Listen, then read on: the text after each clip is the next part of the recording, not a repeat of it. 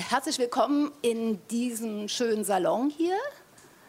Ähm, wir freuen uns äh, sehr, dass wir das zweite Mal in der Stiftung Kohai Saito begrüßen können. Er war im vergangenen Jahr das erste Mal hier. Da hatten wir ja unsere große Marx-Konferenz und haben unter anderem unser Buch zu Karl Marx, ein unvollendetes System äh, präsentiert und Kohai Saito ist Autor dieses äh, Buches. Er hat aber auf der Marx-Konferenz äh, noch andere Aktivitäten absolviert und die sind alle so gut angekommen und das Interesse an Marxem Denken, Marxem Herangehen und Ökologie ist doch äh, so gewachsen, dass ähm, es wirklich gut ist, dass es uns gelungen ist, äh, Kohalt das zweite Mal zu engagieren. Also ehrlich gesagt, wir nutzen aus, äh, dass er in Deutschland ist, ähm, aber das wird dann demnächst sicherlich auch mal eine richtig große Reise sein, direkt ähm, organisiert durch die Rosa-Luxemburg-Stiftung oder den Karl Dietz Verlag. Ähm, es ist auch sehr schön, dass äh, viele gekommen sind und dass unter denen, die gekommen sind, auch äh, viele sind, die eben an dieser Marx-Konferenz teilgenommen haben. Äh, es freue mich besonders, dass Birgit Mahnkopf hier ist und dass die Herausgeber dieses tollen Buches unter uns weilen, nämlich ähm, Michael Ralves, Till Rudnick und Nikos Zanek Papadakis. Äh, das ist ja auch hier in gewisser Hinsicht äh, ein Werbeblock und ähm, insbesondere die Herausgeber sind eingeladen, sich an der Diskussion, die wir hier heute haben werden, zu beteiligen.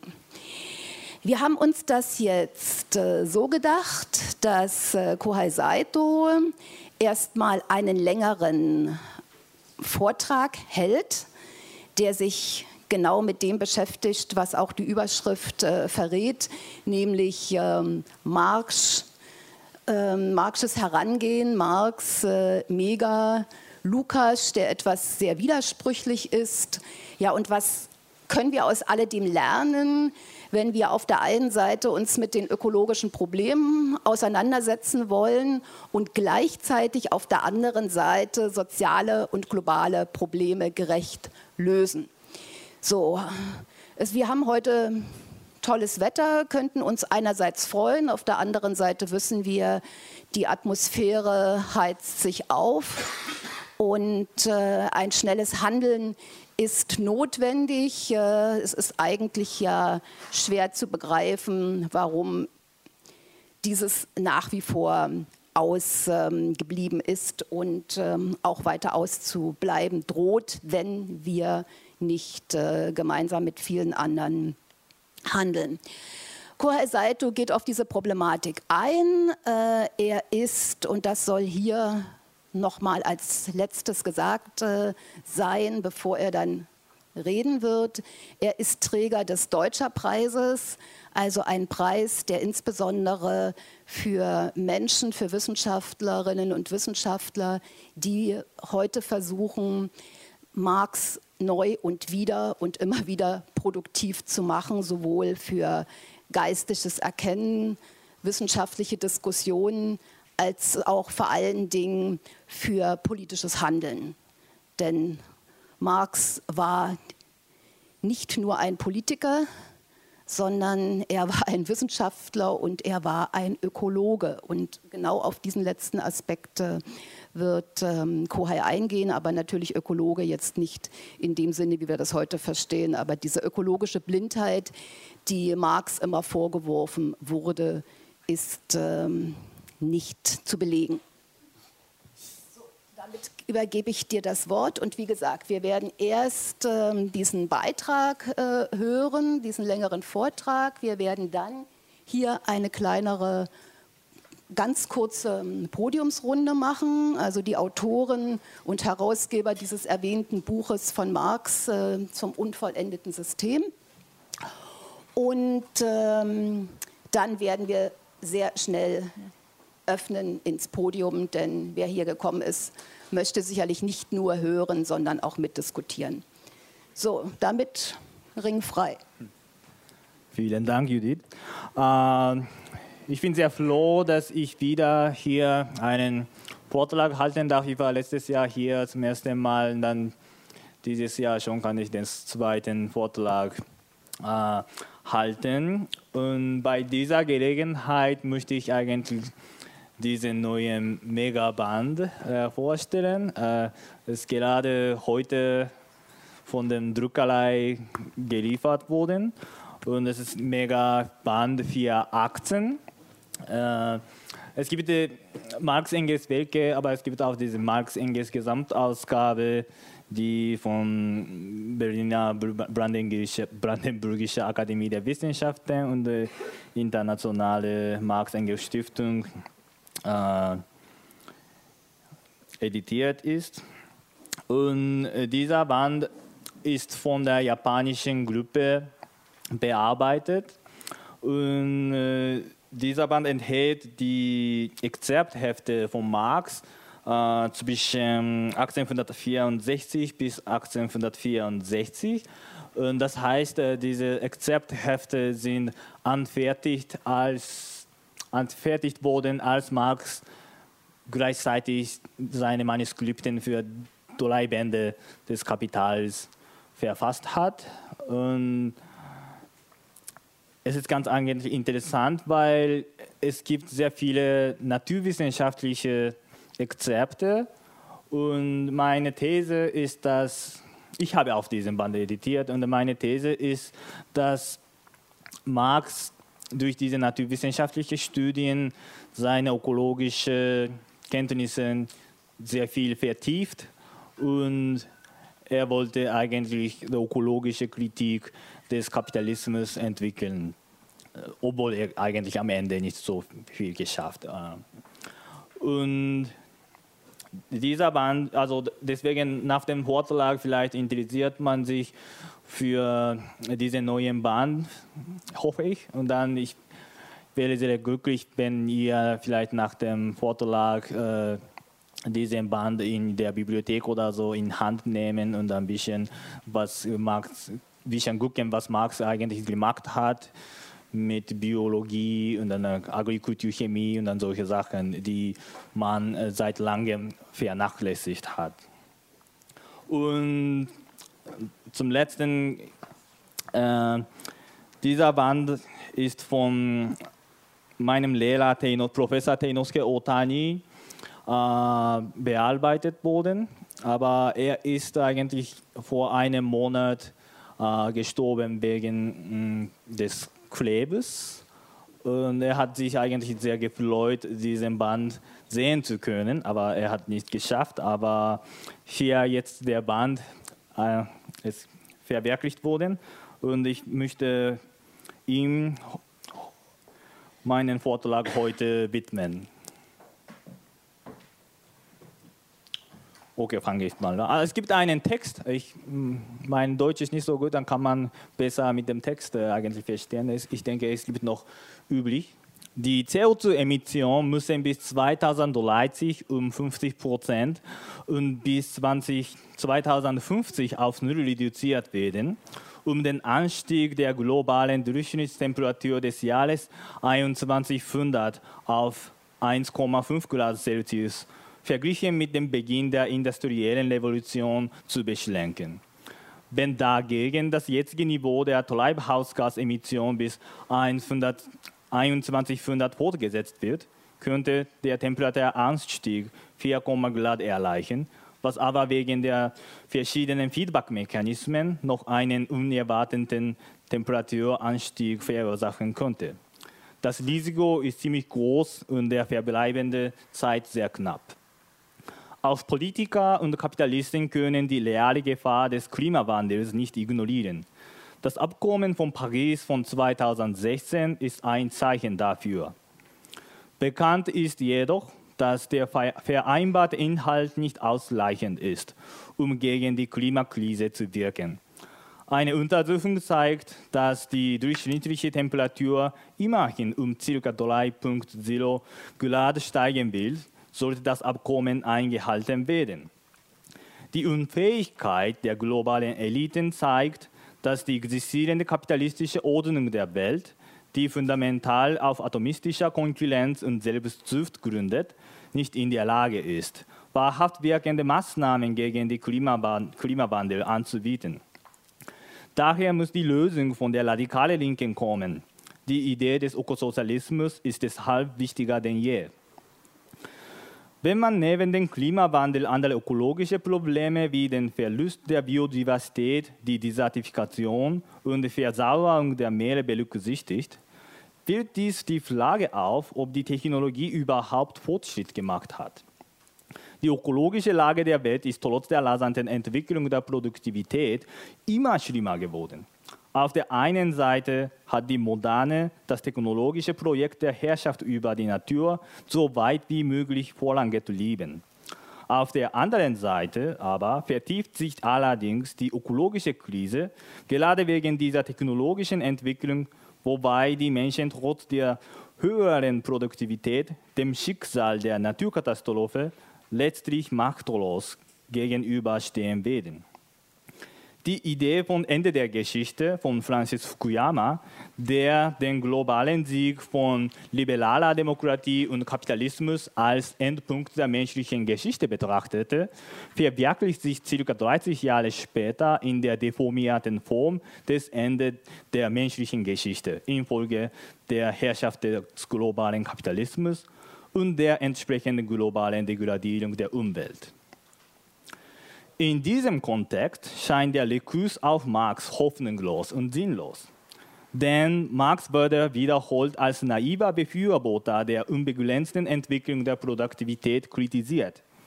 Sein technokratischer Utopismus verweigere es, so meinte zum Beispiel Ted Benton, die Existenz von Naturgrenzen zu, an, zu an, anerkennen was selbstverständlich inkompatibel mit ökologischem Denken wäre.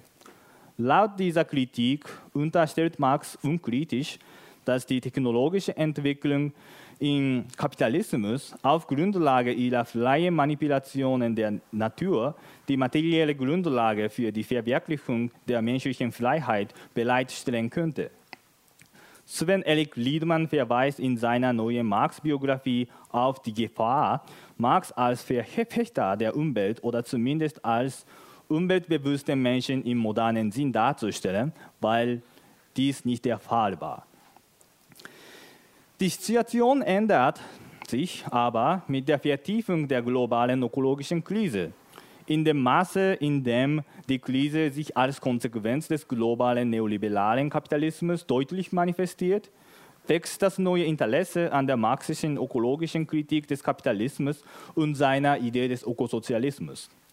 Eine Reihe von Autoren wie John Bellamy Foster, Paul Barkett, James O'Connor und Michel Levy haben in der Tat überzeugend gezeigt, wie der marxische Ansatz sowohl die kritische Analyse der heutigen ökologischen Degradierung als auch die Vision einer nachhaltigen Gesellschaft jenseits des Kapitalismus leisten kann. Ein Grund für die fortgesetzte Ablehnung der marxischen Ökologie liegt in dem unfertigten Zustand des Kapitals.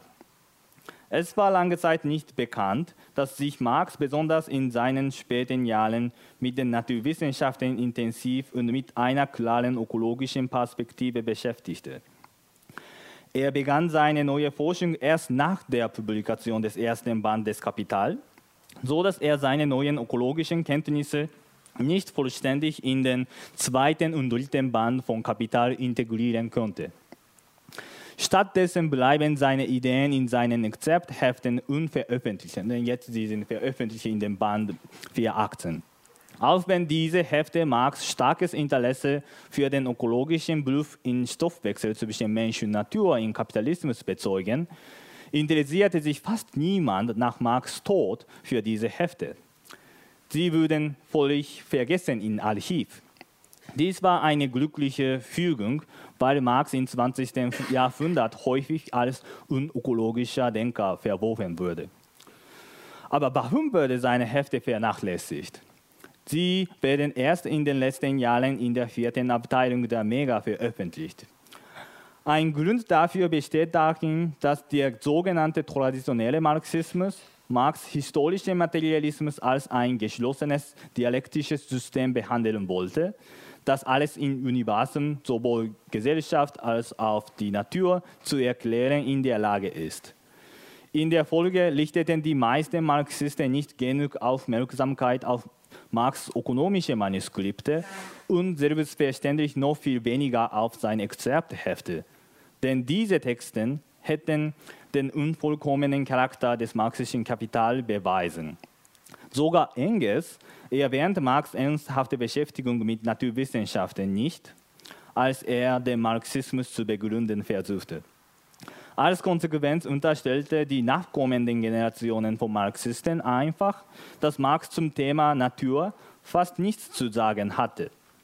Sie waren daher auf Engels Dialektik der Natur und Anti-Düring angewiesen um die materialistische Theorie der Natur über Marx gesellschaftliche Analyse hinaus weiterzuentwickeln. Engels behandelte hier die Natur zwar metaphysisch, aber nicht ökologisch. Und zwar gab es Marxisten, die diese alles erklärende Weltanschauung des traditionellen Marxismus ablehnten. Heute firmieren sie unter den vom Merleau-Ponty geprägten Bezeichnung westlicher Marxismus.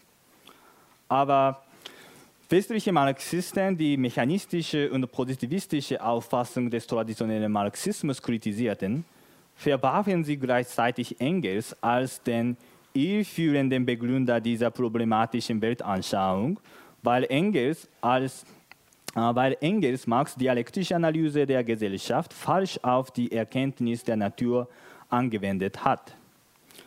Als die westlichen Marxisten Engels und seine mechanistische Dialektik der Natur aus ihrer Analyse verbannt hatten, schlossen sie zugleich die Sphäre der Natur und Naturwissenschaften komplett aus ihrer Analyse aus. Der westliche Marxismus ist deshalb nicht mehr in der Lage, das Problem der Ökologie zu behandeln.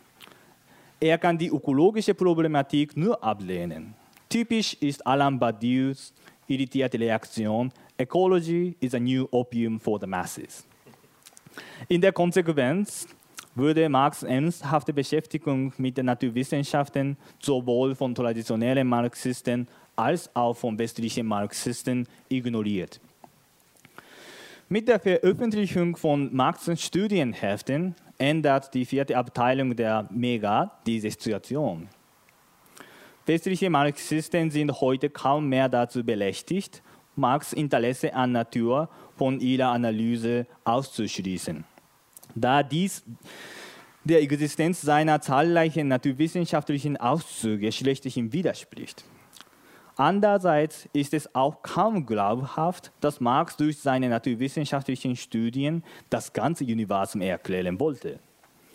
Eine genaue Untersuchung seiner Hefte zeigt, so ist meine Behauptung, dass er die Problematik der Natur nicht naturphilosophisch wie Engels, sondern ganz empirisch behandelt.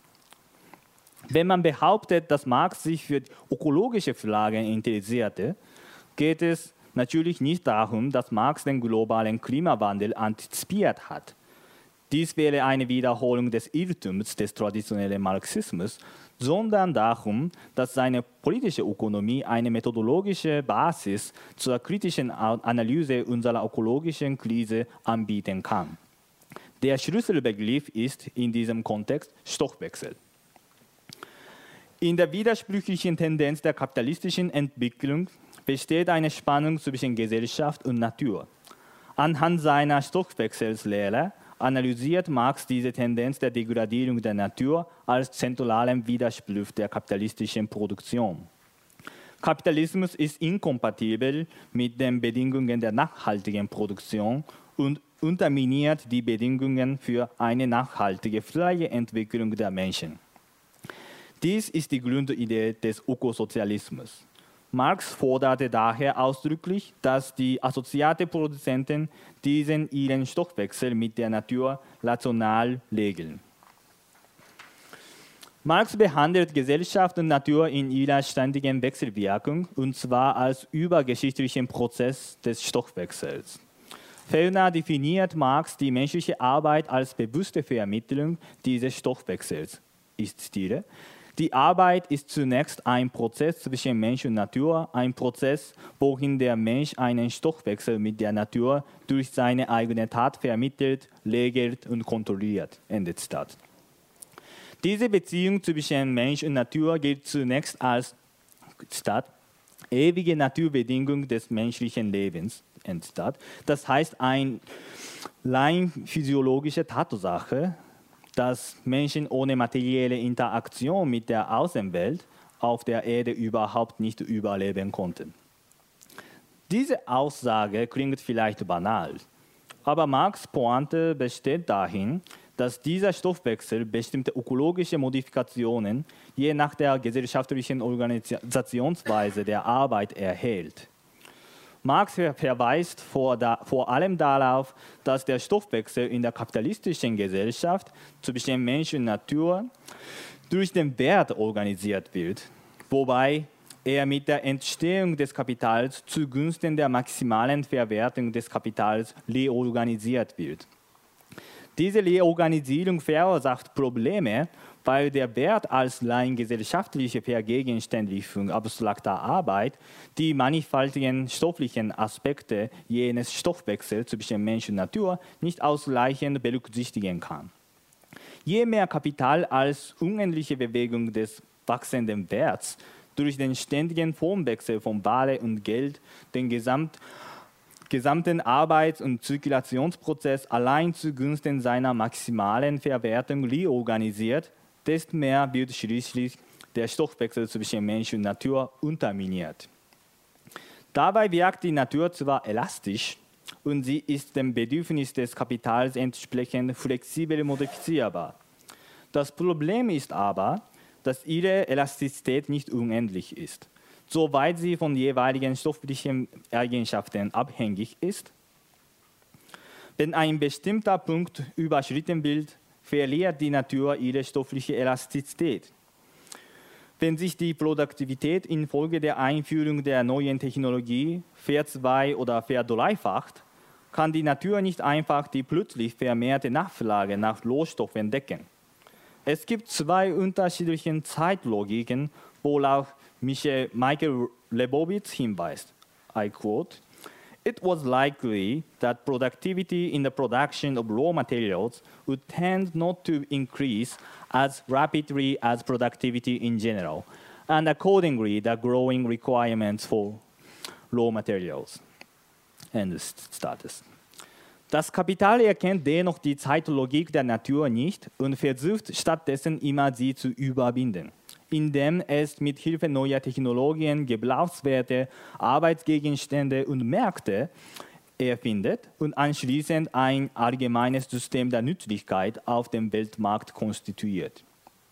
Marx fügt aber hinzu, ich zitiere, in Grundrisse, daraus aber, dass das Kapital jede solche Grenze als Schranke setzt und ideell daher darüber weg ist, folgt keines, keineswegs, dass es sie leal überwunden hat. Und da jede solche Schranke seiner Bestimmung widerspricht, bewegt sich seine Produktion in Widersprüchen, die beständig überwunden, aber ebenso beständig gesetzt werden. Ende. Marx untersucht also diese widersprüchliche Beziehung zwischen der Logik, des Logik der kapitalistischen Verwertung und den realen stofflichen Eigenschaften der Natur. Gerade die Abweichung dieser zwei Zwecke der Produktion verursachten nach Marx einen irreparablen Lies im Zusammenhang von gesellschaftlichen und natürlichen Stoffwechsel.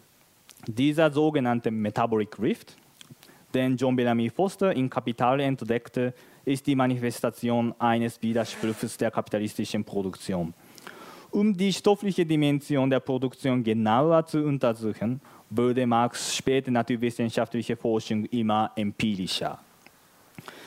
Und Marx kritisiert damals anhand des Problems der Bodenerschöpfung die Irrationalität der kapitalistischen Produktion. Ich zitiere einen berühmten Absatz in Band 1.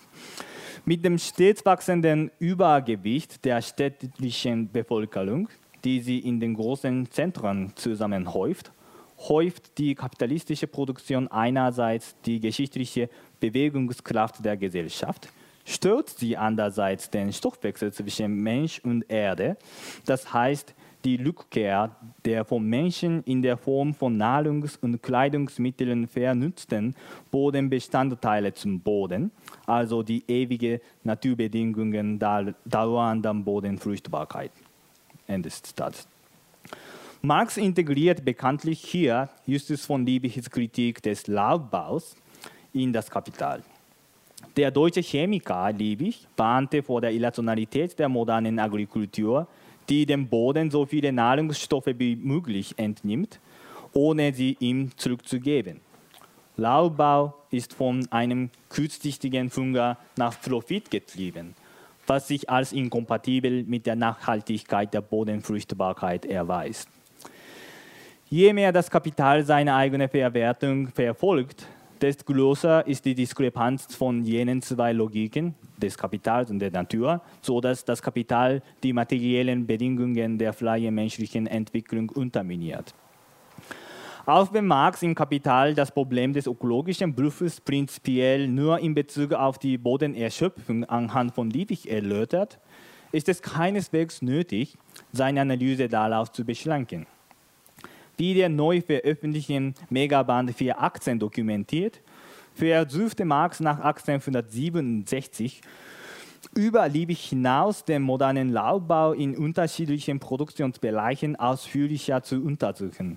Hierhin besteht eine klare Bedeutung der Marx-Engels Gesamtausgabe Mega, die diese späten Exzerptehefte zum ersten Mal veröffentlicht. Die Mega bietet somit die Möglichkeit an, über den traditionellen und westlichen Marxismus hinaus Marx Behandlung der Natur im Kontext seiner ökologischen Kritik des Kapitalismus zu verdeutlichen. Seine Auszüge aus Karl Flass Klima- und Pflanzenwelt zeigen zum Beispiel, dass Marx sich stark für das Problem der exzessiven Abholzung interessierte. Flass argumentiert gegen den Laubbau in der Forstwirtschaft wegen der Profitmaximalisierung. Flash zufolge ändert die exzessive Abholzung das lokale Klima in ungünstiger Weise, und zwar in die Richtung der Steigerung der Temperatur und Trockenheit, was die ursprüngliche lokale Agrikultur erschwert. Bemerkenswerterweise hat Marx eine sozialistische Tendenz unbewusst in Flass Werk gefunden. Flass erkannte zwar den destruktiven Charakter des modernen Laubbaus, aber er konnte sich als Bourgeois eine nachhaltige Gesellschaft jenseits des Kapitalismus nicht vorstellen. Marx' Aussage deutet an, dass er selbst im Gegenteil eine sozialistische Tendenz bewusst vertrat, indem er erkannte, dass die nachhaltige Produktion eine im Sozialismus zu erfüllende praktische Aufgabe ist. Hierin besteht Marx bewusste ökologische oder ökosozialistische Einsicht. Ein anderes Beispiel aus dem Band 418 ist die Viehzucht. Das Kapital erzielt einen größeren Gewinn mit Hilfe der Kreuzen. Die Änderung des Tierkörpers findet aber aus der Perspektive des oder der Kapitalverwertung statt was Marx als ganz kritisch ansieht. Precosti, ist Precosti in ganzen Sickliness, Want of Knochen, Fear Development of Fat and Flesh etc. charakterisiert. Diese alle durch Kunstprodukte. Disgusting. Hiermit kritisiert eine instrumentalische Behandlung von Tieren zwecks der Profitsteigerung. Es gibt heute eine Reihe von Autoren, die den marxistischen Ansatz aufgenommen haben, wie Stefano Longos Analyse der Aquaökologie, Lion Güntersons Kritik des Agrobusiness sowie Philipp Manks Diskussion über den List in Stoff, Stickstoffkreislauf. Als Konsequenz argumentiert Naomi Klein, obwohl sie selber keine Marxistin ist, für den, für den Ökosozialismus.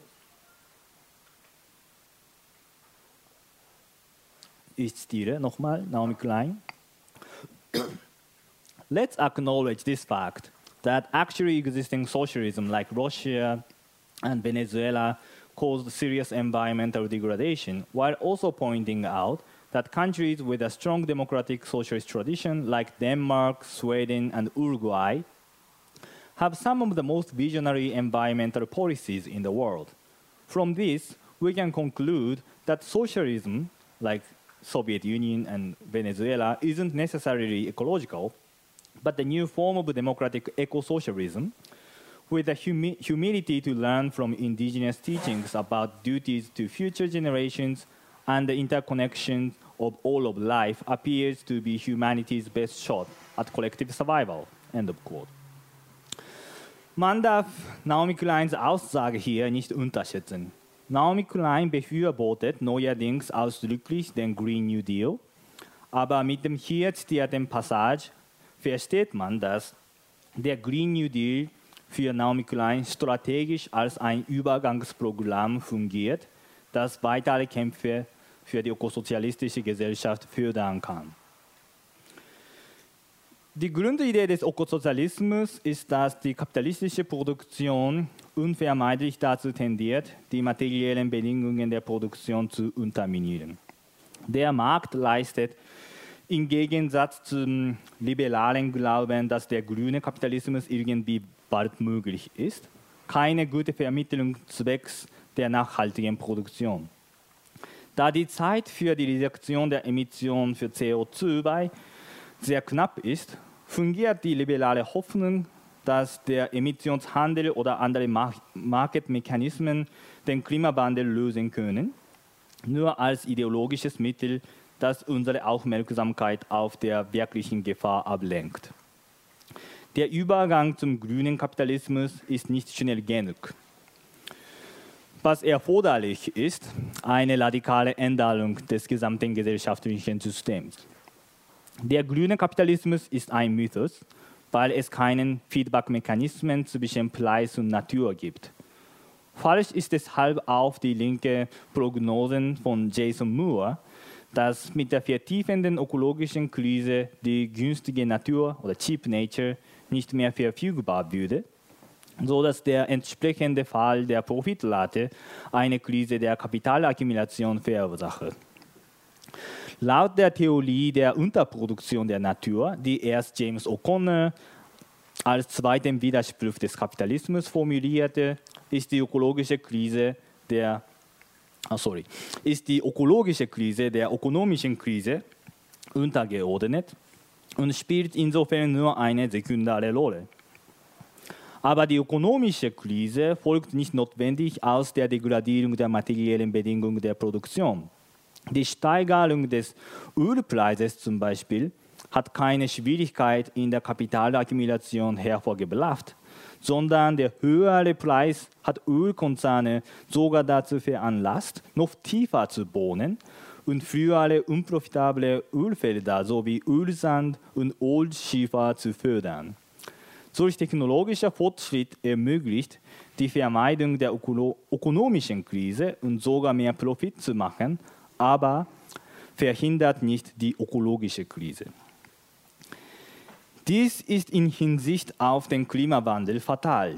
Indem das Kapital seine eigene krisenhafte Tendenz mit Hilfe der stofflichen Elastizität der Natur zu mildern versucht, vertieft sich die ökologische Krise viel schneller. Anders gesagt, bricht der Kapitalismus nicht automatisch zusammen, aber die freie menschliche Entwicklung in und mit der Natur wird bald schlechthin unmöglich, wenn der Stoffwechsel zwischen Mensch und Natur weltweit deformiert wird. Deshalb muss man die ökologische Krise von ökonomischen Krise unterscheiden und klarstellen, dass ökologische Krise auf die ökonomische Krise nicht reduziert werden darf. Es gibt heute allerdings immer noch neue Kritiken an dem Begriff des Metabolic Lift. Jason Moore kritisiert vor allem, dass der Begriff in einen kartesianischen Dualismus von Gesellschaft und Natur verfällt. Es sei nötig, diesen Begriff mit einem monistischen Begriff von Singular Metabolism zu ersetzen. Weil Kapitalismus nur in der Natur existiert und sich durch die Natur entwickelt, statt als eine getrennte Entität auf sie zu wirken. Ist der Begriff des Metabolic Rift wirklich so dualistisch? Hier ist ein Umweg über Georg Lukács hilfreich. Diese Aussage von mir klingt vielleicht überraschend, denn Lukács gilt normalerweise als Begründer des westlichen Marxismus. In der Tat wird er wegen seiner dualistischen Auffassung der Gesellschaft und Natur von traditionellen Marxisten äh, wie Abraham de Borin harsch kritisiert, was er auch in seinem Vorwort zum Geschichte und Klassenbewusstsein von 1967 zuzugeben scheint. Aber als Antwort auf Lüders Kritik weist Lukács in einem damals unveröffentlichten Manuskript Quotismus und Dialektik auf den Begriff des Stoffwechsels hin.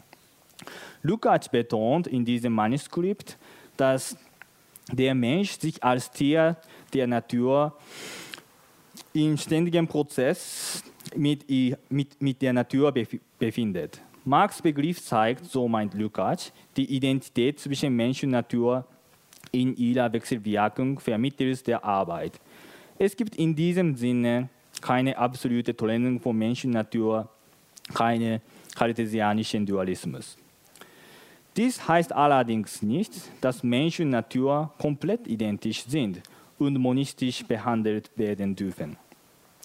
Bemerkenswerterweise weist Lukács auf neue Qualitäten, die nur durch das Gesellschaftliche besteht, hin. Es besteht also eine Identität von Identität und Nicht-Identität, die aus dem Stoffwechsel zwischen Gesellschaft und Natur entsteht.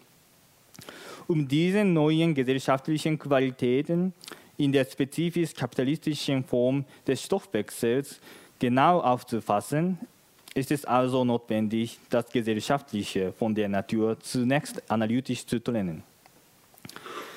Dieser Ansatz erinnert an Alf Horenburg, der ebenso gegen die flache Ontologie von Bruno Latour für den analytischen oder methodologischen Dualismus argumentiert. Ich zitiere. But this does not mean the categories of nature and culture or nature and society are obsolete and should be disregarded. discarded.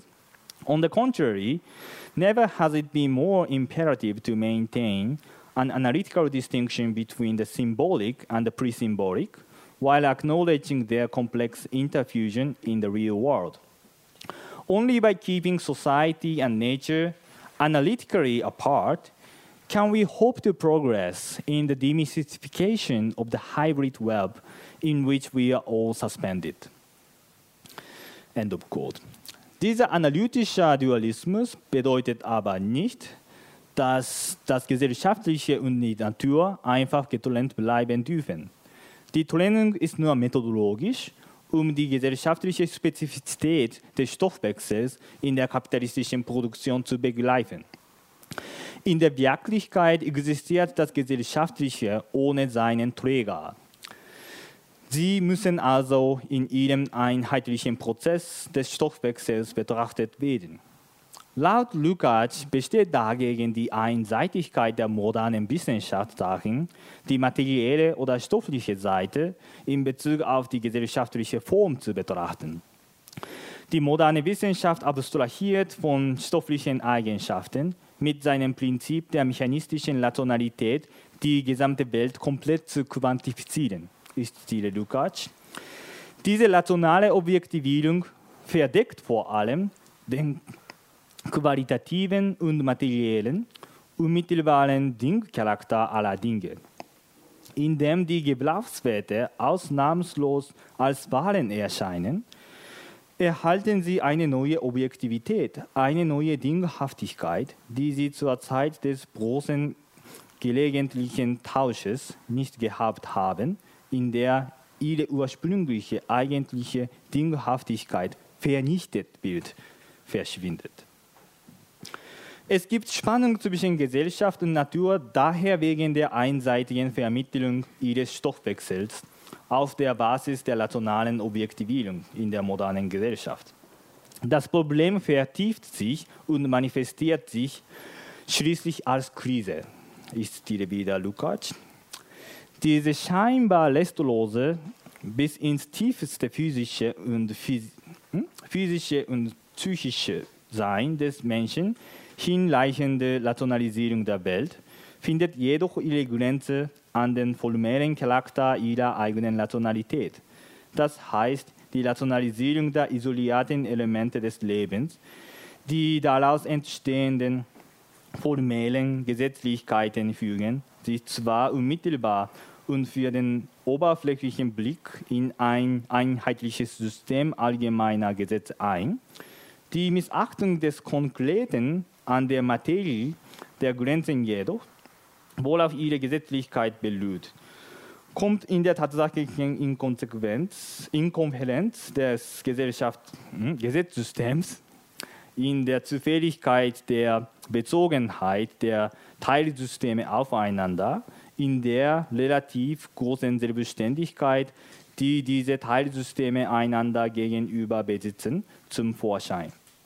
Ganz krass äußert sich diese Inkohärenz in Krisenzeiten, deren Wesen von dem Standpunkt dieser Betrachtungen aus gesehen gerade darin besteht, dass die unmittelbare Kontinuität des Übergangs aus einem Teilsystem in das andere zerreißt und ihre Unabhängigkeit voneinander, ihre zufällige Bezogenheit aufeinander plötzlich ins Bewusstsein aller Menschen gedrängt wird. Ende des Zitats. Die einzigartige Art und Weise, in der Stoffwechsel zwischen Mensch und Natur im Rahmen der kapitalistischen Produktionsweise organisiert wird, ist ganz problematisch, weil ihre Formalität und redaktionistische Herangehensweise die materielle Dimension der Welt nicht genug berücksichtigt kann. Der natürlich-ökologische Prozess des Stoffwechsels wird durch die kapitalistische Organisation der menschlichen Arbeit vermittelt aber sein einziges Ziel ist die Verwertung. Folglich wird die Dimension des Materialien dem Primat der Mehrwertproduktion untergeordnet. Die Einseitigkeit der modernen Rationalisierung spiegelt sich auf in den modernen Naturwissenschaften und Technologien deutlich wider. Die Techno technologische Entwicklung zum Zweck der Steigerung der Produktivkräfte ruft eine tiefe ökologische Krise auf dem globalen Niveau hervor, weil der materielle Aspekt der Welt marginalisiert wird. Diese Entwicklung verstärkt nur das Eingreifen des Menschen in die Natur unter dem Gesichtspunkt der Kapitalverwertung. So entsteht ein irreparabler Lies in Stoffwechsel zwischen Gesellschaft und Natur. Ökologische Krise ist daher nichts anderes als die Krise im Sinne von Lukács. Conclusion. Je mehr Natur und Gesellschaft in Anthropozän miteinander verstrickt sind und hybride wird, desto wichtiger ist es, sie analytisch voneinander zu unterscheiden. Nur durch die Trennung von Gesellschaft und Natur kann die qualitative Spezifität des gegenwärtigen Gesellschaftssystems erfasst werden. Es reicht jedoch nicht aus, das Natürliche vom Gesellschaftlichen zu trennen. Lukács' realistische Darstellung des historischen Materialismus verbindet beide Dimensionen, indem Lukács sie zu einer Einheit zusammenführt. Ohne in, ohne in eine dualistische Auffassung zu geraten. Dieser Punkt ist von Bedeutung zum Verständnis von Lukács' Krisentheorie, die gerade darauf hinweist, dass die gesellschaftlichen Beziehungen im Kapitalismus den materiellen Aspekt der Welt nicht vollständig berücksichtigen können. Lukács plädiert für eine neue Wissenschaft, die beide Dimensionen berücksichtigt und dieser Punkt ist wichtiger denn je, um eine nachhaltige Gesellschaft jenseits des kapitalistischen Produktion zu schaffen. Vielen Dank.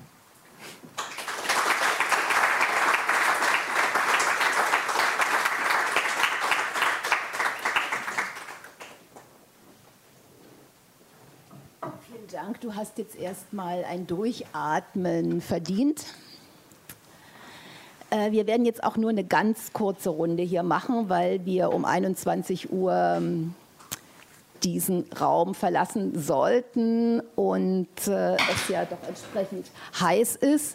Ich würde jetzt Frieda Otto Wolf noch zu uns bitten, nicht nur, weil er Autor und äh, Mitherausgeber äh, unseres Buches ist, an dem Kohai mitgewirkt hat, sondern ähm, weil er sich auch lange mit der Problematik, die hier Gegenstand des Vortrages äh, von Kohai war, beschäftigt. Und die beiden sind ja auch lange Kollegen. Denn äh, Frieda Otto Wolf hatte ja sehr mit der Dissertation oder mit der Betreuung der Dissertation oder der Diskussion der, der, der Dissertation von Kohai ähm, zu tun, die selbstverständlich Marx und Ökologie zum Gegenstand hatte und ähm, sich auch äh, in ein Buch äh, wiederfindet, also ein bisschen bearbeitet, äh, nämlich dieses ähm, auch in unserer Einladung erwähnte Buch Natur ähm, gegen Kapital. Und ähm, Frieda Otto Wolf äh, ist aber auch mit Anlass dieses Buches, auf das ich ganz am Anfang eingegangen bin, besser gesagt auf die Autoren, die unter uns sind. Äh, also das wird jetzt sicherlich eine kurze, aber spannende Runde.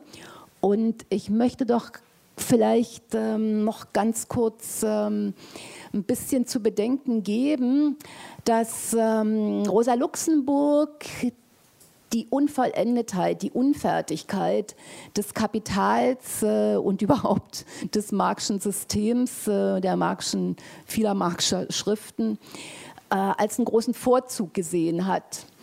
Einmal, ähm, weil das die Einladung ist äh, zum Weiterdenken und weil es doch die ähm, besonders starke Aufforderung ist, ähm, das Werk selbstkritisch und kritisch zu lesen. Selbstkritisch in dem Sinne, dass sich Leserin und Leser fragt, ähm, wie sie und er sich selber mit den Zwängen auseinandersetzen, wie sie sich versuchen zu wehren äh, gegen den Zwang, unsolidarisch zu sein, sich unökologisch ähm, zu verhalten, inwiefern sie da ihre Handlungsmöglichkeiten ausnutzen, äh, sich zu wehren äh, und auch, dass sie überlegen, wie sie vorher vielleicht gedacht haben, bevor sie das Werk gelesen hat oder wie sie das Buch vorher gelesen haben. Und Marx kritisch lesen in dem Sinne, natürlich zu überlegen und zu sehen, was sich seit Marx Leben ähm, verändert hat, äh, wie sich auch Denkweisen verändert haben, aber auch was jetzt äh, insbesondere weiterzudenken wäre, nicht nur, weil sich vieles verändert hat, ähm, sondern weil Marx natürlich auch ein konkretes Ziel hatte, als er das Kapital schrieb. Und es sind ja vielleicht noch ein paar andere Ziele hinzuzusehen, äh, zu ziehen, wenn wir heute ähm, sozialistische Politik machen wollen äh, als ähm, Politik, die sich mit Herrschaftsverhältnissen auseinandersetzt und mit den Zwängen, Natur zu zerstören und damit die natürlichen Lebensbedingungen von Menschen. Von der Warte her habe ich mich eigentlich insbesondere zwei Fragen ähm, gestellt, ähm, nämlich ähm, einmal, ob es nicht ähm, erstens nicht ganz so richtig ist zu sagen, dass erst mit der Mega dieser Gedanke von Marx, ähm, dass wir uns in einem Stoffwechselprozess mit der Natur äh, befinden und dass dieser Stoffwechselprozess beeinflusst wird oder geprägt wird von den zwischenmenschlichen Verhältnissen, sondern dass das, du hast ja auch aus dem ersten Band äh, zitiert, äh, dass es sich sehr, sehr wohl auch vor diesen Studien äh, schon findet und insbesondere die Frage Böden, Viehwirtschaft, Forstwirtschaft findet sich ja auch in anderen Schriften, die vorher ähm, erschienen sind.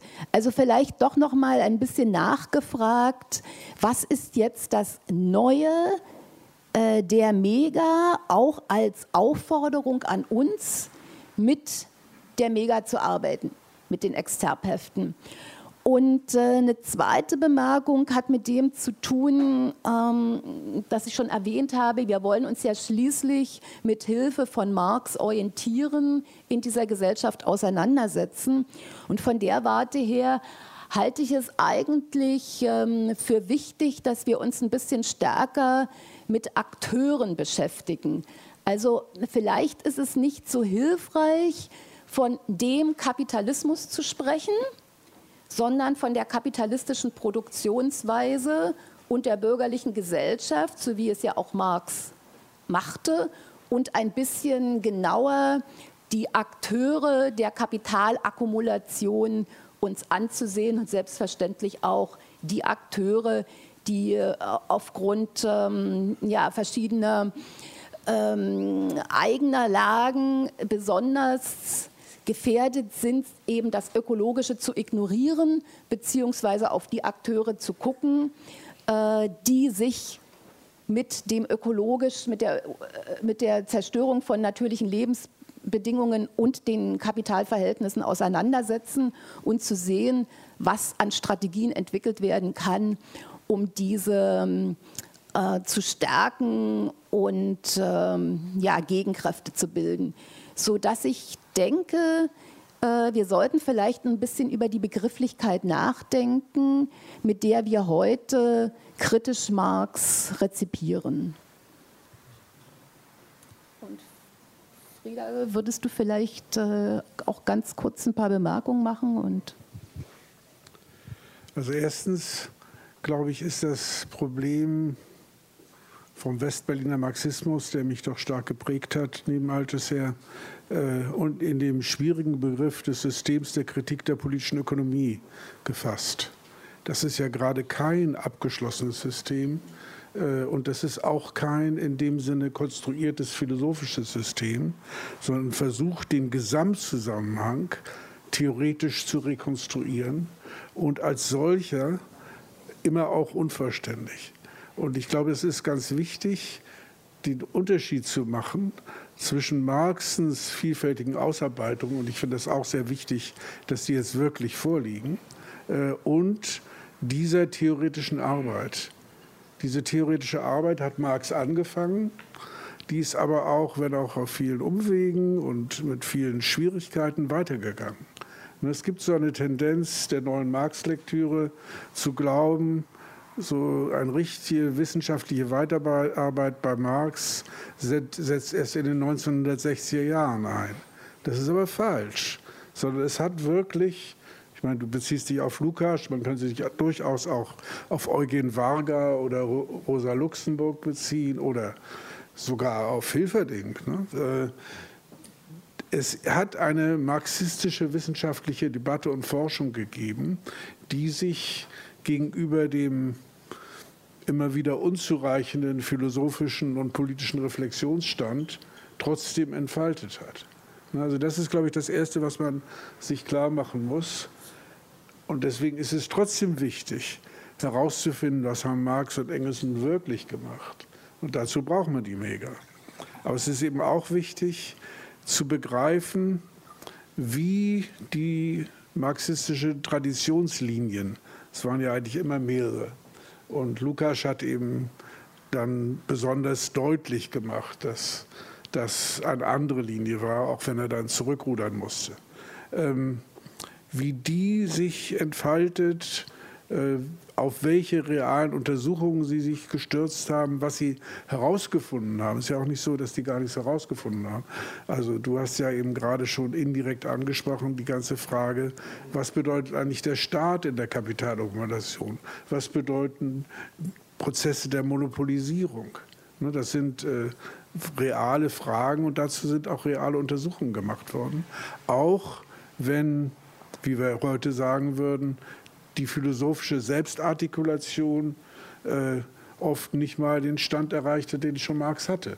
Ne? Aber auch Marxens philosophische Selbstartikulation ist nicht das letzte Wort, sondern philosophische Artikulation muss immer wieder neu geleistet werden. Althusser hat das versucht mit Hilfe der französischen Philosophie der 50er Jahre zu machen, die sehr bedeutend war.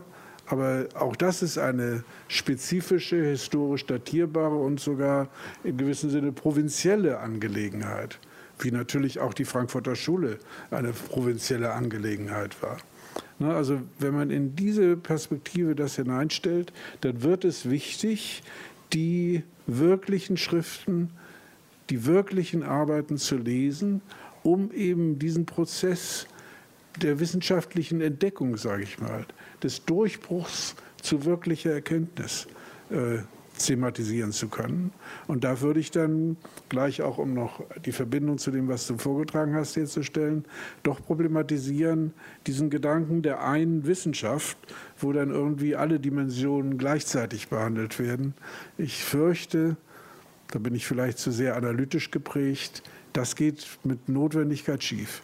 Also zu glauben, man kann sozusagen den ökologischen Zusammenhang, die Rolle des, der Menschheit im Anthropozän, in der Biosphäre, äh, einschließlich der neueren Ökologie. Ne? Das Problem ist ja, dass viele dieser marxistischen Autoren, die die Ökologie bei Marx entdeckt haben, sich nicht auf die Neuroökologie, also Ökosystemtheorie, Theorie komplexer Systeme und all sowas überhaupt bezogen haben, sondern im Grunde die These vertreten, mit Marxens Liebig-Rezeption ist schon die moderne Ökologie begründet. Und das ist einfach nicht wahr sondern die Ökologie ist weitergegangen, es hat wissenschaftliche Durchbrüche gegeben und die muss man dann auch ernsthaft studieren. Und man kann nicht sagen, das ist irgendwie schon in Marxens Notizbüchern zu suchen, sondern das wäre natürlich äh, ein Wunder.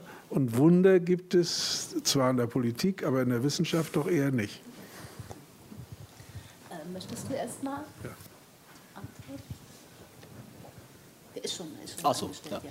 Ja, ja, ich stimme dazu Ich meine, ich, mein Punkt ist nicht, dass Marx äh, alles äh, antizipiert hat oder äh, mein Punkt ist auch nicht, dass wenn man mit der Mega äh, alle ökologische Krise bis zum 21. Jahrhundert äh, erklären kann oder sowas nicht. Aber ich denke, äh, erstens mit der Mega kann man eigentlich nochmal neu kritisch Marx äh, kann man nochmal kritisch Marx lesen. Und vor allem ist es sehr interessant, äh, viele Marxisten, wie ich gesagt habe, haben nicht genug äh, diese Marx naturwissenschaftlichen Studien äh, berücksichtigt. Und es ist sehr interessant, wenn man diese Heften liest, dann bemerkt man, dieser Begriff des Stoffwechsels ist zum Beispiel sehr zentral für Marx.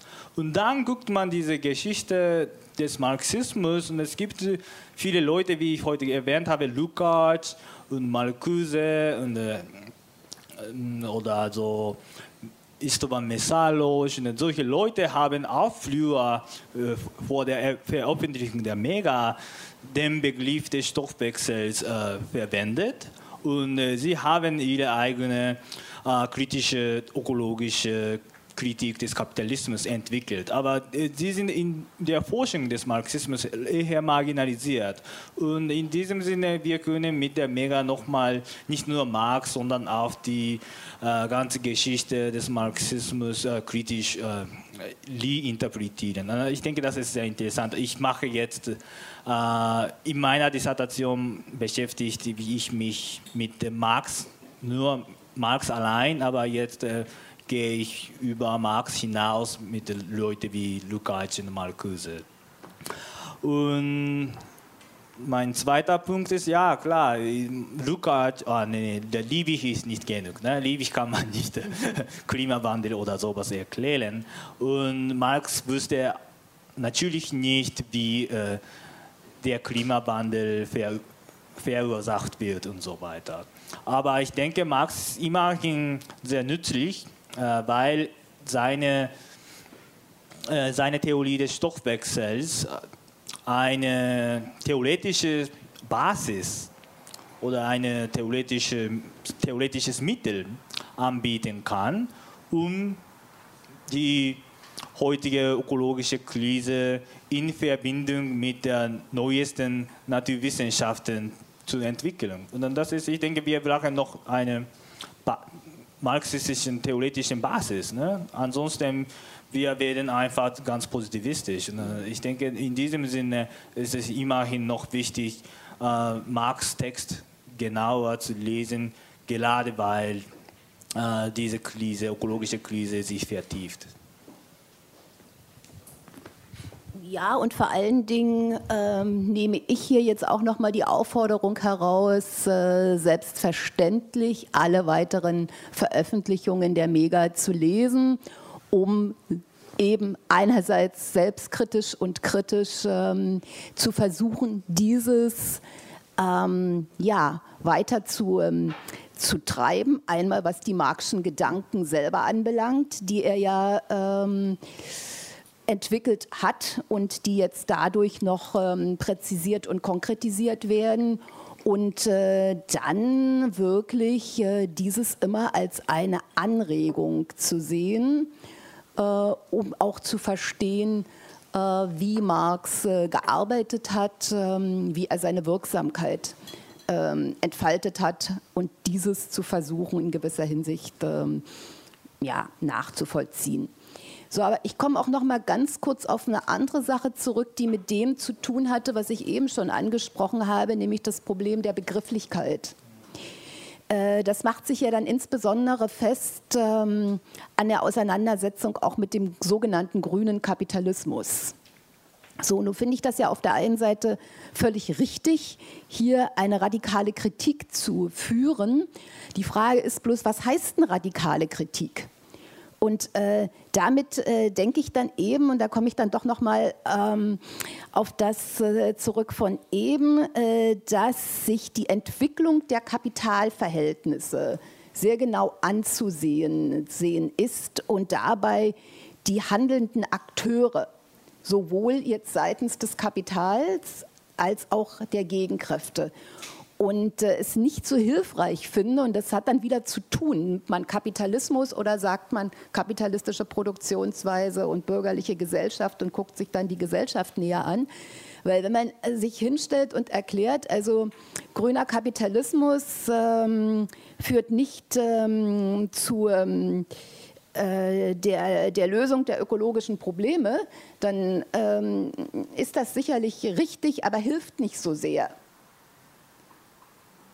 Ja, weil es bedeuten würde, ähm, wir könnten jetzt in dieser Gesellschaft ähm, eh nichts machen, weil der Kapitalismus erst überwunden werden muss, der aber erstens nicht überwunden wird, ähm, wenn nicht Menschen handeln.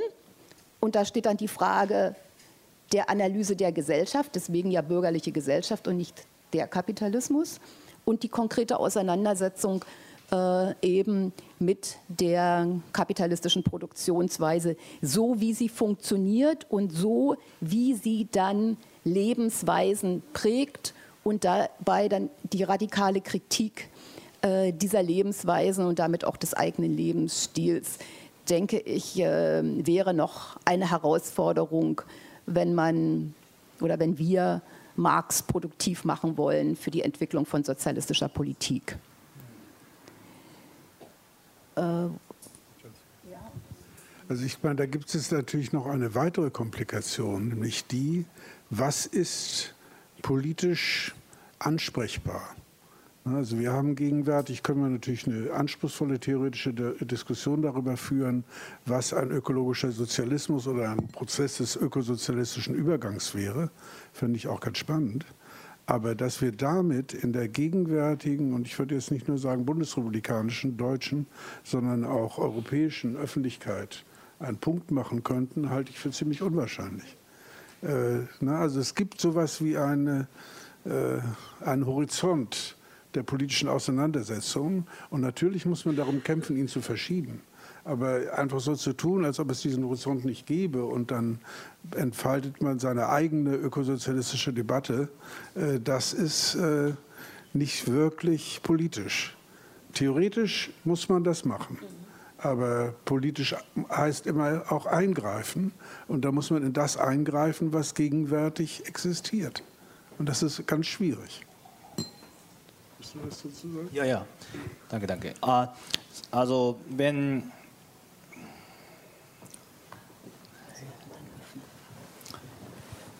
ja, es wäre ganz utopisch zu sagen, muss man erst Sozial Sozialismus etablieren, um die ökologische Krise zu überwinden. Wir haben nicht so viel Zeit. Ne?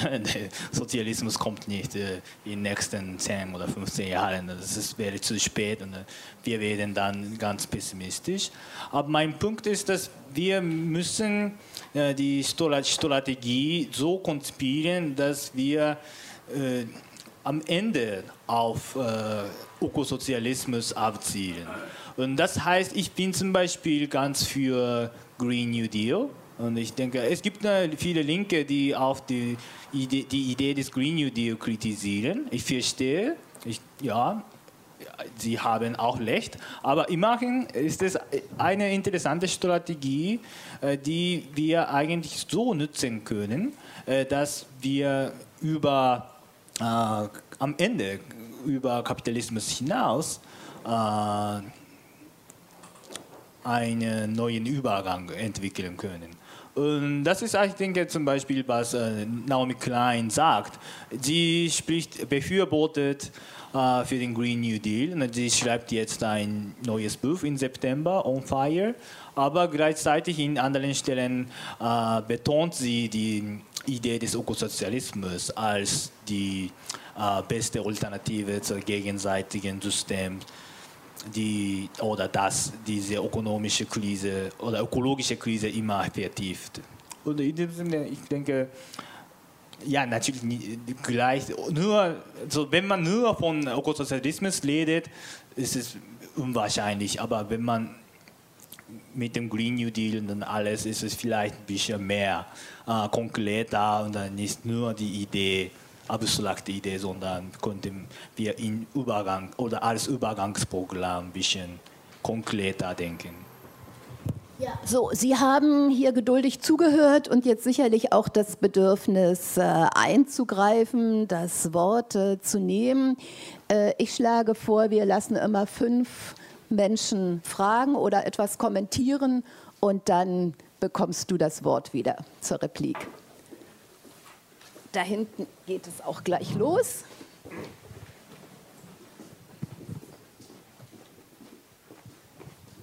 Ja, vielen Dank für den Vortrag.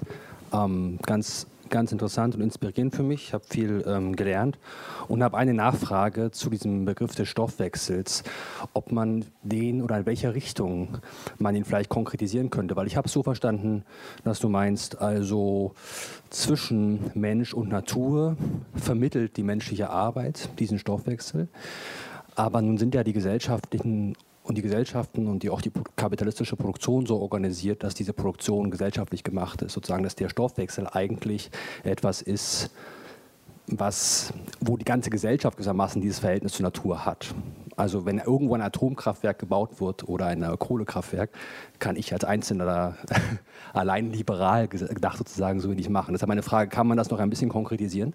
Und die zweite Frage ist sozusagen die Frage der ökologischen, katastrophistischen Perspektive, ähm, wo ich mich frage, ob da nicht auch sozusagen ein, ein Klassenproblem drin steckt eigentlich, wenn man das sozusagen als, eine, als ein, ein Bedrohungsszenario was die ganze Menschheit betrifft, sieht. Weil ich glaube, die Gesellschaften und auch die Länder sind auf ihre, aufgrund ihrer sozusagen geografischen Lage, aber auch aufgrund ihrer Ökonomien unterschiedlich stark betroffen von diesem Klimawandel. Und auch innerhalb der Gesellschaften sind sie unterschiedlich stark betroffen, können sich einige Gruppen, und das ist auch eine Klassenfrage, meine ich, äh, irgendwie retten, irgendwo hinreisen, wo es ihnen gut geht und andere nicht. Und was bedeutet das für die Frage der politischen Perspektive? Ähm, danke für den schönen Vortrag. Also ich habe auch zwei Fragen. Die eine hat äh, schon äh, Frank gestellt. Also was genau heißt ökologische Krise. Es ist ein äh, Terminus, den du im Text benutzt. Ähm, also mit Hinblick auf solche Fragen, also ob das ähm, eben ein Ereignis ist, das ähm, irgendwie die Menschheit in Torto äh, betreffen würde oder ob es wirklich eine neue Realität, also eine neue äh, ökologische Realität bedeutet, in der die Bedingungen menschlichen Lebens ähm, und gesellschaftlicher Produktion anders ähm, strukturiert werden. Also das wäre die erste Frage. Die zweite bezieht sich auf sozusagen die theoretische Ebene äh, deines Vortrags. Also du hast zwei Logiken, wenn ich das so äh, sagen darf. Ähm, äh, gegeneinander gestellt. Die Logik kapitalistischer Vergesellschaftung ähm, gegen die Logik der Natur. Also des, der, derjenigen Gebrauchswerte, die in den Produktionsprozess eingebettet werden, damit überhaupt dieser Produktionsprozess auch ein Verwertungsprozess werden kann. Und äh, das leuchtet mir äh, erstmal äh, völlig ein. Äh, ich finde auch interessant, in der deutschen Debatte diesen Punkt stark, stark zu machen, weil man ähm, ähm, äh, gemeinhin von einer äh, Logik des Wertes äh, spricht, aber nicht von der eigentümlichen stofflichen Logik der Gebrauchswerte. Ähm, aber dann am Ende des ähm, ähm, äh, deines Vortrags, also in diesem theoretischen Teil, also und mit Hinblick auf Lukács, hast du dieses Verhältnis dieser zwei Logiken als ein historisches Verhältnis der Wechselwirkung äh, zu begreifen versucht, wenn ich das richtig verstanden habe.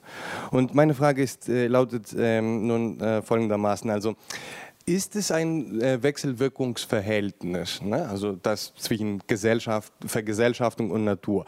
Dann ist die Natur nicht immer eine Natur, sondern sie wird ähm, sich verändern mit, jeder Veränderung der äh, Ver Vergesellschaftung. Also ihre Logik ist wahrscheinlich nicht die eine Logik der Natur, sondern ist selber von ihrem Verhältnis zur Gesellschaft betroffen. Und deswegen wollte ich eigentlich, äh, dass du äh, einige Worte darüber sagst, was eben diese Logik der Natur ist. Also ist sie eine ewige oder eine, die äh, sich äh, historisch verändert?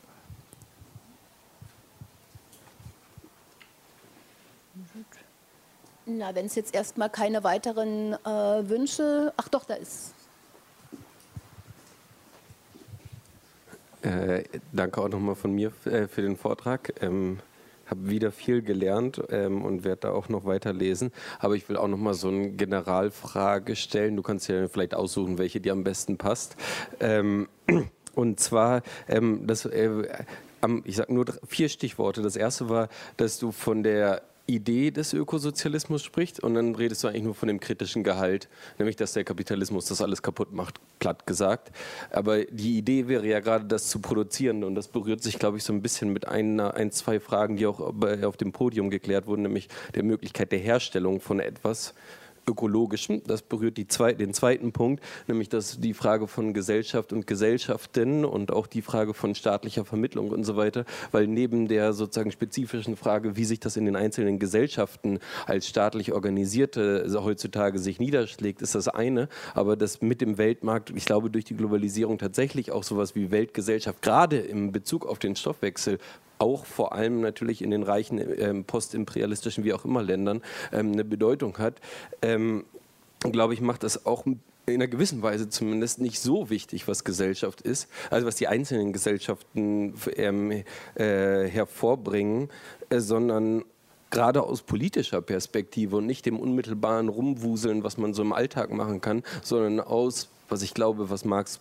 zentraler war als Wissenschaftler, nämlich revolutionär, was dann eigentlich noch zu wuppen ist. Ähm, und das berührt sich eben dann wieder mit der Frage der Idee, nämlich des Ökosozialismus, was eigentlich diese Idee sein soll, den was ich nämlich denken würde, wenn, dazu hattest du jetzt eben in Bezug auf diese Frage von Natur und Marx Schriften dazu ähm, relativ wenig gesagt, weil in dieser Auseinandersetzung, die ich immer hatte, wenn ich über Natur und Marx gesprochen habe, war halt immer diese Auseinandersetzung mit Malthus letztlich die Figur. Im Kapitalismus oder in der Produktion werden die Produktionsmittel so erweitert da, da, da, und dementsprechend ist sozusagen dieser Populationsfaschismus ähm, nicht notwendig. Das war das Argument sozusagen, wenn ich sage, ja okay, es gibt sowas wie Gebrauchswertendlichkeit.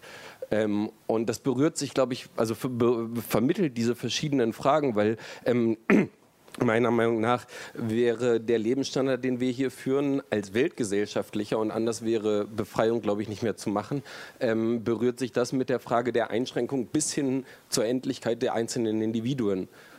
Und dieses, dieses Ding wird zentral für Politik. Wenn ich den Leuten erzähle, ihr müsst 30 Jahre früher sterben, damit wir den Weltkommunismus machen, dann wird es wirklich schwierig, denen das zu, begreiflich zu machen. Ich glaube, man, es, es, würde sich lohnen, auch für, für meine äh, Individualität, aber es wird wirklich politisch schwierig. Und deswegen wollte ich fragen, ob du anhand dieser Malthus-Frage ähm, vielleicht noch was zu diesen anderen Sachen sagen kannst oder irgendwas zu den anderen Fragen, was mir vielleicht auch hilft.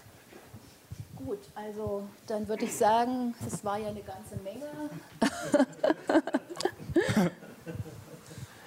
Naja, mit, dem, mit der Idee äh, des Ökosozialismus, was ich sagen wollte, ist eigentlich, dass man nicht nur auf die Abschaffung des privaten Eigentums oder Abschaffung der Ausbeutung von Arbeiterklasse abzielen darf. Das ist nicht genug. Ne? Also für Marx Sozialismus ist ein bewusster äh, Stoffwechsel mit der Natur. Ich habe in meinem Vortrag zitiert, es ist eine praktische Aufgabe im Sozialismus, äh, diesen ewigen Stoffwechsel zwischen Mensch und Natur rationell, das heißt nachhaltig, äh, zu organisieren. Und diese diese Forderung äh, des Sozialismus würde in der Geschichte des Sozialismus ganz ignoriert. Ne? Äh, diese produktivistische Auffassung des Sozialismus äh, hat diesen Aspekt ganz vernachlässigt. Das ist das Problem. Ich möchte mit dieser Idee des Ökosozialismus diesen vernachlässigten Aspekt nochmal ins Zentrum der Debatte bringen. Und, aber was ist Stoffwechsel? Ja, ja, der Stoffwechsel ist ein Prozess, in dem man auf die Natur bearbeitet und dann wirkt und so weiter. Und Marx Pointe ist, dass im Kapitalismus oder je nach den gesellschaftlichen Organisationsweise der Arbeit äh, ist es ganz anders, wie man sich auf die Natur bezieht. Und im Kapitalismus ist vom Wert oder von der Perspektive der Verwertung äh, der Stoffwechsel einseitig organisiert und reorganisiert und transformiert. Aber wenn nur die Verwertung des Kapitals von Bedeutung ist, ist es nicht mehr nachhaltig, weil der Stoffwechsel zwischen Mensch und Natur hat verschiedene Aspekte, hat, die gar nicht auf diese Verwertung des Kapitals reduziert werden kann. Und äh, das ist eine relativ einfache Theorie. Da muss man in der zukünftigen Gesellschaft auch andere komplizierte Seiten des Stoffwechsels nochmal berücksichtigen müssen. Und es gibt natürlich in dieser ökologischen Krise also Klassenaspekte. Und das ist auch, ich denke, das ist ein wichtiger Punkt. Und vielleicht, ja, nach der ökologischen Krise, ich denke, überlebt man noch. Ne? Der Mensch überleben. Menschen, die, die Menschheit überlebt, sogar nach der ökologischen Krise. Aber das ist ökologische Krise ist problematisch für Marx, weil sie ein Hindernis für freien, nachhaltige Entwicklung des Menschen ist. Also für Marx ist es immer so, die Menschen oder die Entwicklung des Menschen ganz zentral. Eine ökologische Krise ist äh, äh, prinzipiell ein Hindernis für diese freie Entwicklung der Natur, äh, des Menschen mit der Natur. Aber das Problem ist natürlich, es gibt diese Klassenaspekte und wahrscheinlich überleben oder genießen ein Prozent von der Menschheit gutes Leben, sogar nach der ökologischen Krise.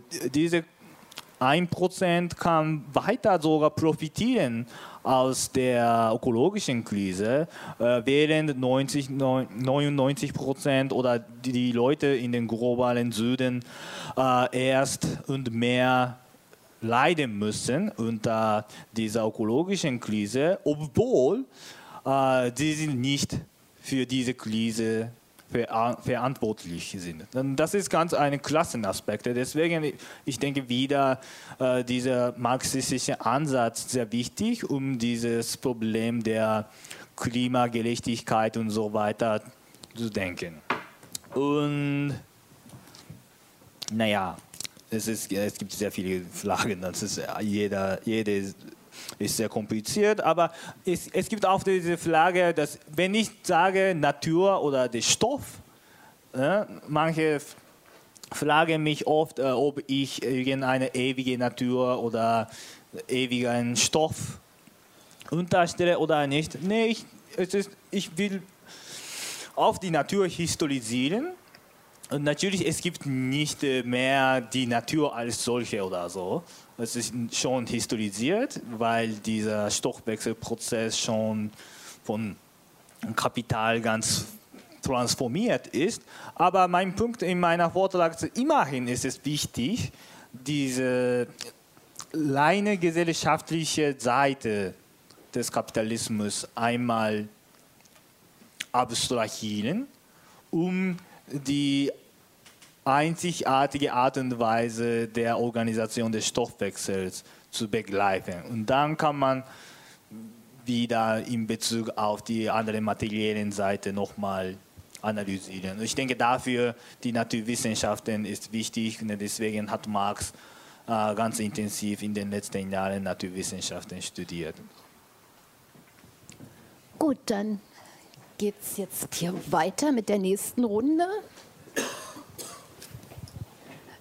Danke. Ich, ich war von Ihrer Dissertation begeistert und auch, dass Sie jetzt nochmal auf Liebig zurückgekommen sind und wurde, wollte dann sofort Frieder Otto Wolf widersprechen. Der sagt, also den liebe ich gut und schön, aber wir sind heute ökologisch weiter. Jetzt hat mich Ihr letzter Redebeitrag aber ganz irre gemacht, muss ich zugeben. Ähm, ich fand es deswegen so wichtig an Ihrer Dissertation, dass Sie äh, herausgearbeitet haben, warum Marx so unglaublich beeindruckt von Liebig war. Liebig, das war der Beginn der modernen ökologischen Forschung. Darin sind wir uns wahrscheinlich einig. Aber was war es der zentrale Gedanke bei Liebig?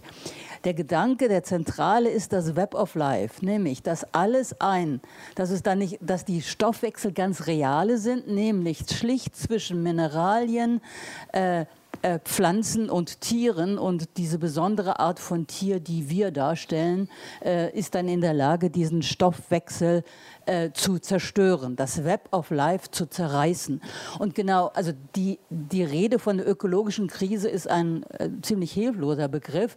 Worum es im Augenblick geht, das sagen alle modernen Naturwissenschaften, insbesondere die Erdwissenschaften, dass quasi Kipppunkte von biophysischen Systemen erreicht werden, die, wenn sie überschritten werden, wofür relativ viel spricht, dass dann genau, also Mechanismen, nicht lineare Prozesse einsetzen, die genau dieses Web of Life für dauerhaft zumindest ein paar Millionen Jährchen. Und da können Sie natürlich annehmen, es gibt vielleicht jemand, der auch da noch irgendwie existieren wird. Aber das ist ja eine wirklich eine Verharmlosung letztlich dessen, warum man einen ökologischen Marx, der sich so interessierte für Liebig, äh, äh, ernst nehmen sollte, weil da nämlich genau dieser Schaltpunkt eigentlich entdeckt ist, das Zerreißen eines Webs of Life durch den Mechanismus der Spaltung von Gebrauchswert und Tauschwertproduktion.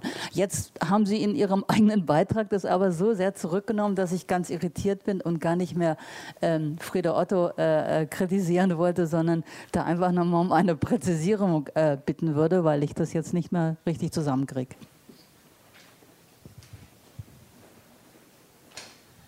Äh, ja, ich möchte auch äh, kurz auf Ihr Buch und meinen äh, Leseeindruck äh, eingehen.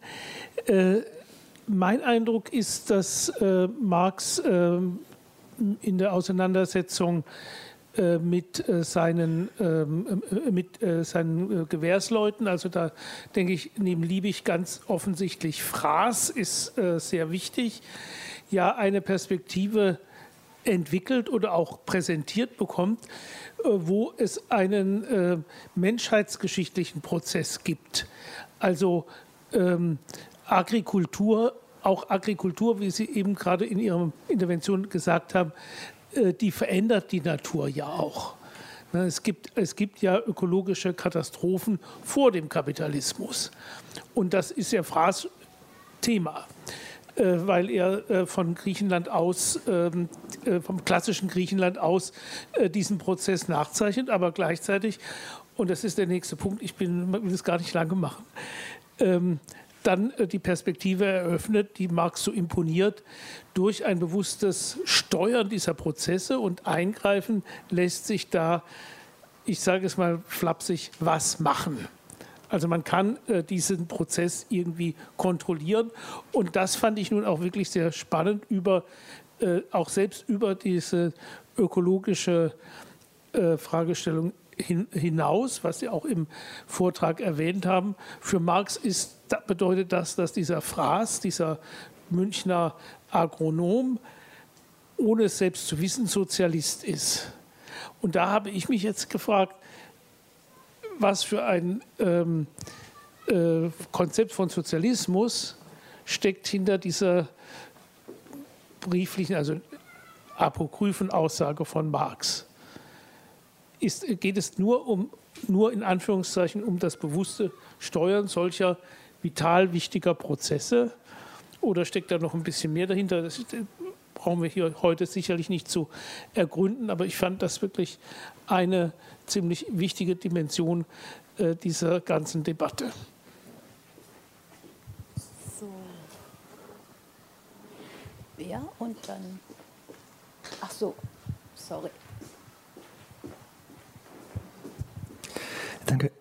Ähm, super Vortrag, Koei, sehr spannend. Ich habe eine ganz kleine Frage, vielleicht kannst du dir das schon denken, zu einer kleinen Anmerkung einer Polemik gegen Bruno Latour und seine flache Ontologie, auf die du antwortest mit dem Zitat eines Autoren, dessen Namen ich vergessen habe, der basically sagt, gerade heute müssen wir auf diese Spaltung zwischen dem Symbolischen und Nicht-Symbolischen oder der Kultur und der Natur bestehen. Meine Frage ist, ist nicht genau diese Spaltung historisch gewachsen mit der Ordnung und der Praxis des Privateigentums, die eine Vorstellung von Natürlichkeit als etwas Passives, Ahistorisches, Nicht-Agentielles in die Welt bringt, das sich angeeignet, das kolonisiert werden kann und selber nicht tätig ist?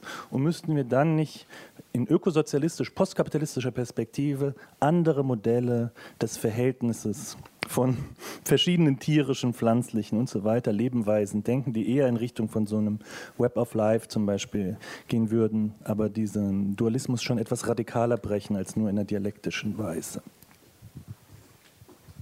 So, und hier noch, ja.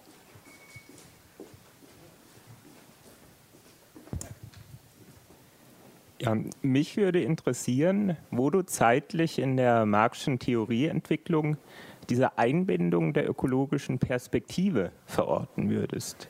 Denn äh, Anfang der 50er Jahre, da, wenn mich mein Gedächtnis äh, nicht täuscht, liest Marx ja zum ersten Mal auch Liebig, äh, steht ja seine Auseinandersetzung noch ganz im Rahmen der malthusischen Populationstheorie.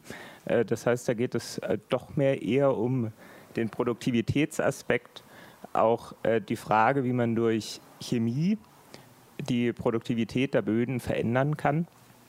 Also wo würdest du, wie gesagt, zeitlich in der marxischen Theorieentwicklung diese Einbindung der ökologischen Perspektive verorten? Ab wann spielt es deiner Ansicht nach bei Marx eine wichtige Rolle? So, ja, das ist ja eine ganze Menge, ne? Ah, und ich muss, zu, zu, ich muss zugeben, dass ich bin eigentlich sehr konservativ. Ne? Ich bin dualistisch und ich, ich, ich bin, äh, meine Idee des Ökosozialismus ist ziemlich anthropozentrisch, anthropozentrisch.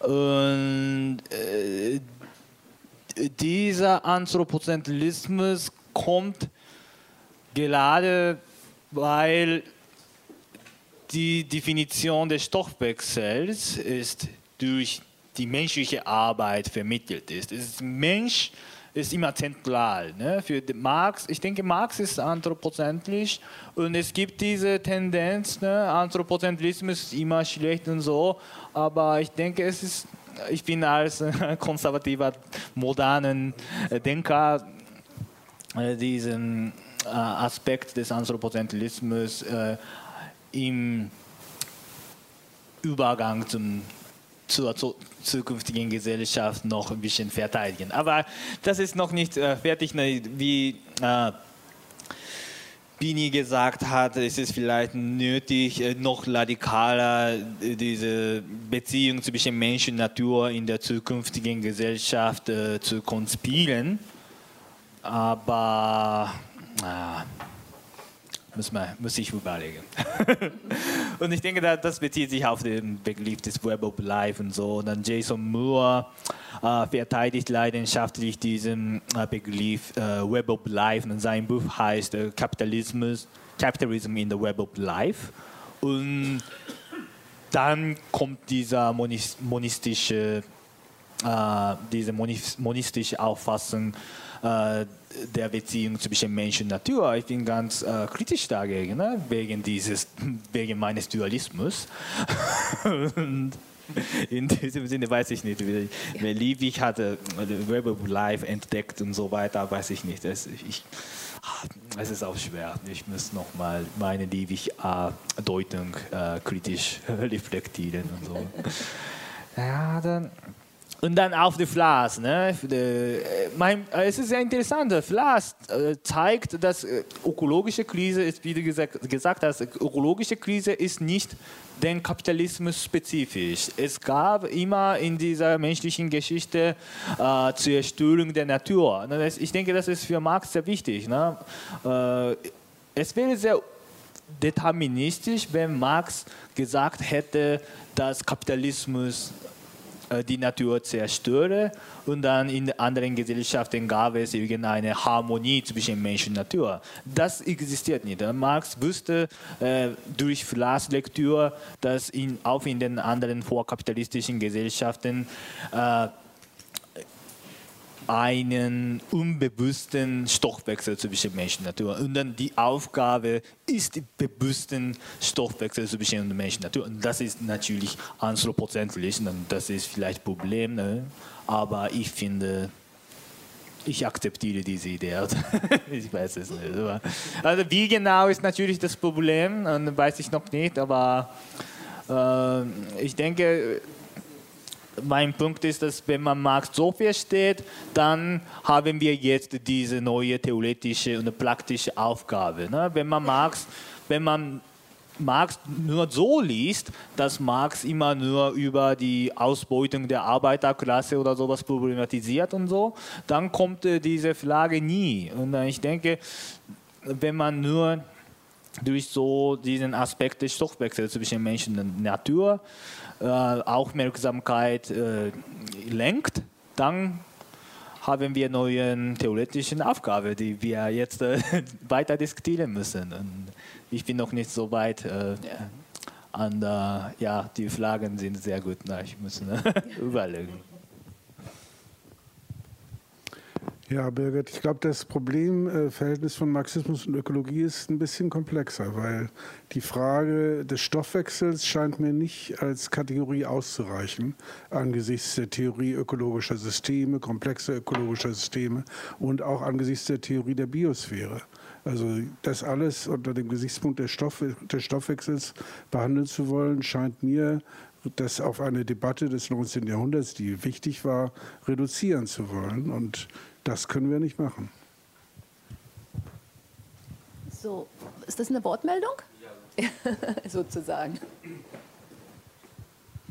Ähm, also zum, äh, die, die Frage, ähm, gerade eben, also deswegen würde ich auch den Stoffwechselbegriff retten wollen, ähm, so, so, wie du das auch gerade gemacht hast. Aber ist es nicht, also ich meine, ist die Pointe nicht auch vom Kapitalismus oder die, der Analyse von, also ich, ich meine, es gibt diese andere berühmte Stelle, dass äh, der Kapital oder die kapitalistische Produktionsweise die beiden Springquellen des Reichtums untergräbt, die Erde und den Arbeiter. Ähm, seitdem konnte ich keine gegenwärtige Soziologie mehr lesen, weil es unerträglich ist.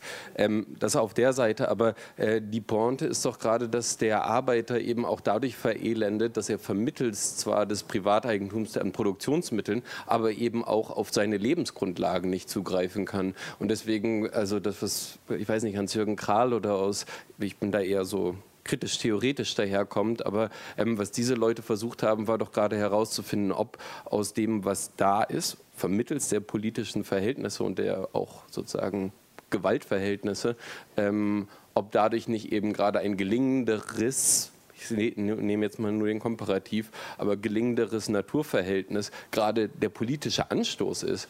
Ich meine, wenn bei Marx im Kapital dritter Band die Klassen das letzte Wort sein soll, dann geht es doch zum einen um diesen positiven Aspekt, den du benannt hast, dass nur der Mensch dieses Ding, wenn überhaupt, hinbekommen kann, ähm, aber eben halt auch nur im Naturverhältnis und gerade die, das Zerfetztwerden von Menschen in dieser Sekunde, gerade weil sie nur leben wollen, oder meinetwegen auch nur überleben wollen, ähm, ist doch gerade der Anstoß, der negative Anstoß, ähm, der dann als Verelendungstheorie verdinglicht wurde, aber doch eigentlich das meint, was du halt auch benannt hattest. Und deswegen weiß ich nicht, ob diese Trennung, gerade wenn man sie sozusagen von menschheitlicher Freiheit und Befreiung her sieht, ob man ähm, dem Marxismus überhaupt so weit folgen muss, diese ganzen Dualismen so einzuführen.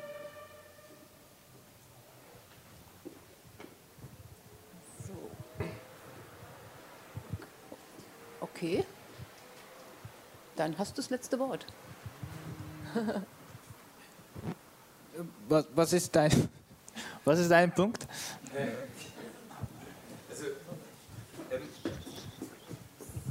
Ich glaube, gerade das Problem des Klassenkampfes als auch produktiver und nicht nur als zerstörendes Motiv kapitalistischer Entwicklung, sondern gerade, im, gerade das revolutionäre Aspekt dessen, was Marx als Klassenkampf versucht zu fassen, ähm, im Kapitalismus als mit den geschaffenen Bedingungen Arbeiterklasse, Produktionsmittel und so weiter und so fort. Die Pointe besteht darin, dass der Klassenkampf gerade das Verhältnis, wesentlich das Verhältnis zur Natur schon einbezieht. Zwar erstmal sozusagen mit der ähm, anthropozentrischen Schlagseite, aber darüber vermittelt eben auch gerade, ähm, ob es überhaupt genug zu fressen gibt. Ob der, na, wenn man nach dem Wert produziert, eben genug Nahrung produziert wird oder ob es da keine kaufkräftige Nachfrage gibt und dementsprechend das halt aus, ausradiert wird. Also ich, das Revolutionäre an, an der Kapitalismuskritik und auch des Klassen, äh, der Klassenkampftheorie ist gerade das im, immanente Naturverhältnis und nicht ein diesen Problematiken nebenstehendes ähm, Naturproblematik, wie die Natur an sich sei oder ähnliches.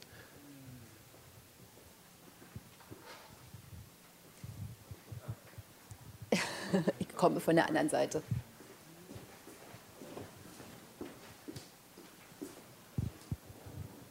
Es kann sein, dass das ein bisschen vom Thema ablenkt, aber ich wollte eine Frage stellen zum Begriff der Rationalität.